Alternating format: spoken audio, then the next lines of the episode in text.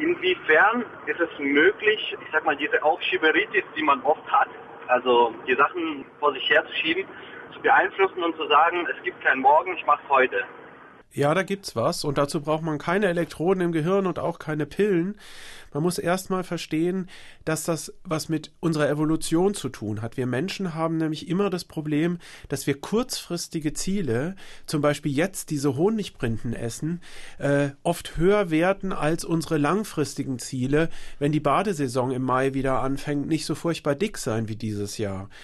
Das heißt, das Verschieben von längerfristigen Zielen passiert immer, weil kurzfristig in uns so ein kleiner Teufel aufsteht, ein kleiner Agent und sagt, ach, mach das mal jetzt.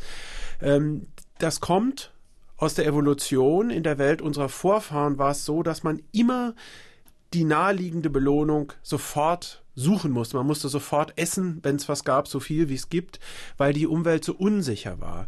Der Trick, um aus dem Problem rauszukommen, ist, sich alle zukünftigen Entscheidungen als ein Bündel vorzustellen. Das heißt, wenn ich mir überlege, in mir sagt diese innere Stimme, ach einmal kannst du diese Honigprinten jetzt noch essen, ab dann äh, machst du mit der Diät weiter, dann muss man sich im Geist alle zukünftigen Momente vorstellen, in denen diese Honigprinten wieder vor einem liegen werden, sozusagen als ein Bündel.